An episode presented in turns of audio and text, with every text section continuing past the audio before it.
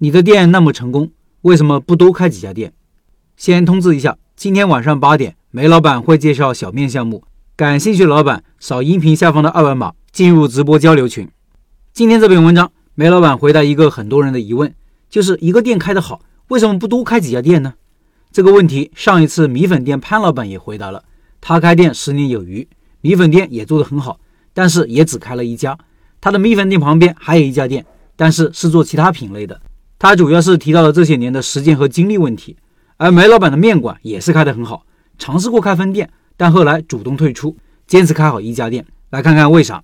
他说，经常有顾客和学员问我，你为什么不多开几家分店呢？说真心话，我是没这个能力，主要原因还是跟我自己的性格有关系吧。在日常生活中，我是那种沉默寡言、不善言辞的人，性格有点内向，不善与人交际，不抽烟、不喝酒、不打牌，所以圈子又很小。管理团队更是我的弱项，就是因为有这些缺点，我知道开更多的分店，想把这个事情做大，已经超出我的能力范围，要把它做好是不现实的。如果一定要去做超出能力范围内的事情，其结果可能会适得其反。开分店的想法也做过尝试，跟别人合伙开分店，这个分店后来虽然是成功的，但是我还是选择退出。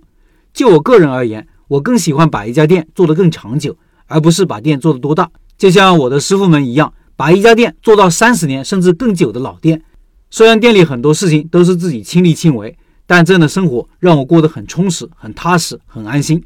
这样的生活就是我想要的。所以，我们开店，不管你是选择把它做大，还是选择把它做久，都是两种开店的方式而已。这两者之间其实没有什么冲突，重要的是哪种方式才是你想要的生活。就这样一个五十平米的小店，却给了我安全感。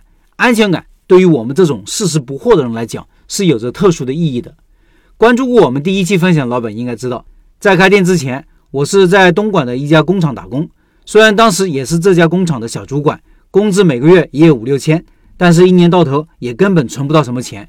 再加上当时小孩子又要上小学，在东莞读小学几乎超出我们的能力范围，读书成了当时最迫切的事情。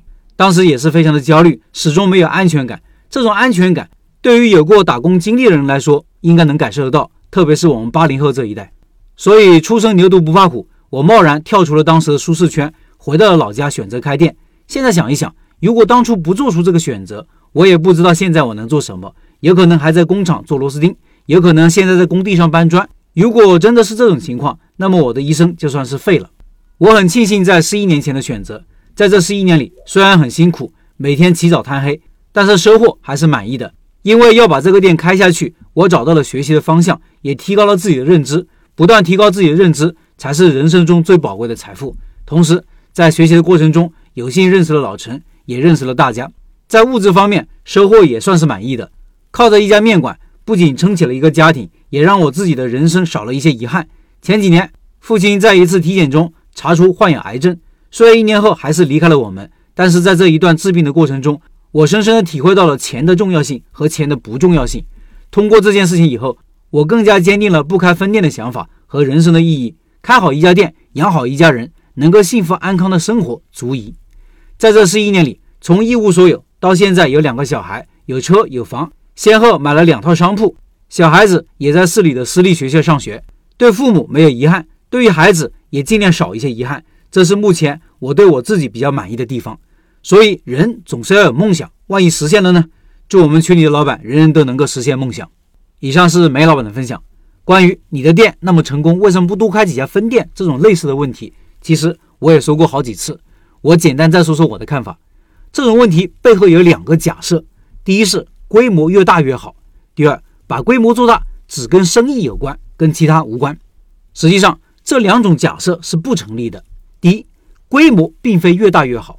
规模越大，投入就越多，手里攒不下钱，赚的一点点钱又投进去了。规模越大，风险也越大。疫情前说这话，可能你不理解；这几年疫情，可能更能理解了。一次风控，店里的生意就急剧下降或者清零了。但是成本开支照常，摊子大，hold 不住的。再一个，摊子大了，老板对于店铺的掌控就越差，不确定性因素变多，风险也增加了。第二，规模能不能做大，不能只看生意本身。还要看老板有没有能力做大，有没有意愿做大。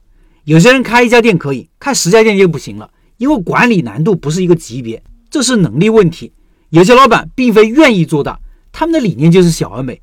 为啥有上交所、深交所之后还要搞一个北交所？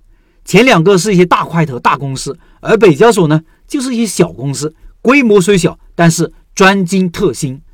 我发现创业小白或者说刚创业不久的人都有远大的志向，希望把规模做大，反而老司机们大多比较保守。我也开店十年了，也是这两三年才把这个问题想清楚。想清楚后，心里也就坦然了。如果有不理解的，时间会告诉你答案。最后，不要忘了今晚八点梅老板的直播哦，音频下方有二维码。